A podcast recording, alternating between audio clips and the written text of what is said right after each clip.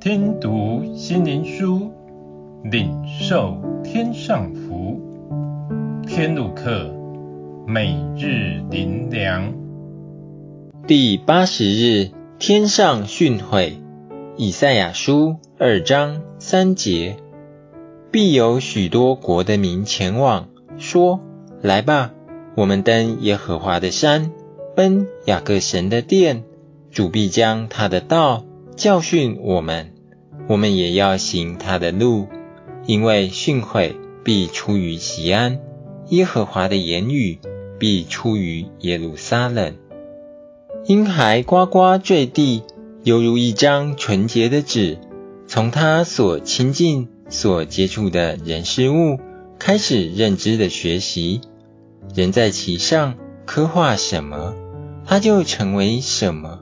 所以成就了如今的我们。人是随时空而改变，无法永不变，因为我们的根基是认知有限且会改变的人，所以我们的一生将如何，也不是我们能确实知道的。因着耶稣舍命的爱，带领我们进入永恒国度，得着另一种训诲。不是来自会改变的人事物，而是来自全能神，将他神圣的真理启示在我们里面，成为我们生命的准则，成为我们行事为人的确据。生命不再彷徨不定，这却是一般人所不知道的，也常忽略这类关于神的事。信神话的人就能蒙福，如亚伯拉罕信神当初呼召他的话，离开他的老家，当时他也不知道要往哪里去，这就是亚伯拉罕对神的信心，所以他被称为信心之父。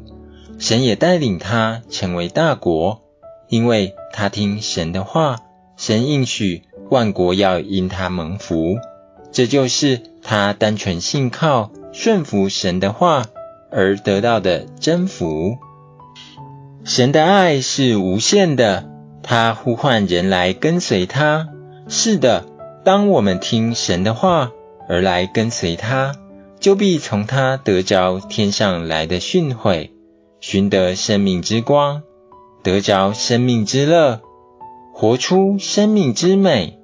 这是何等奇妙的救恩！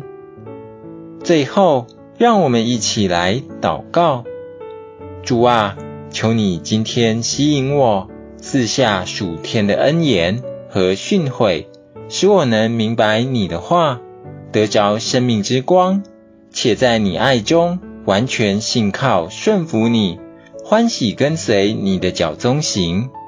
奉主耶稣的名祷告，阿门。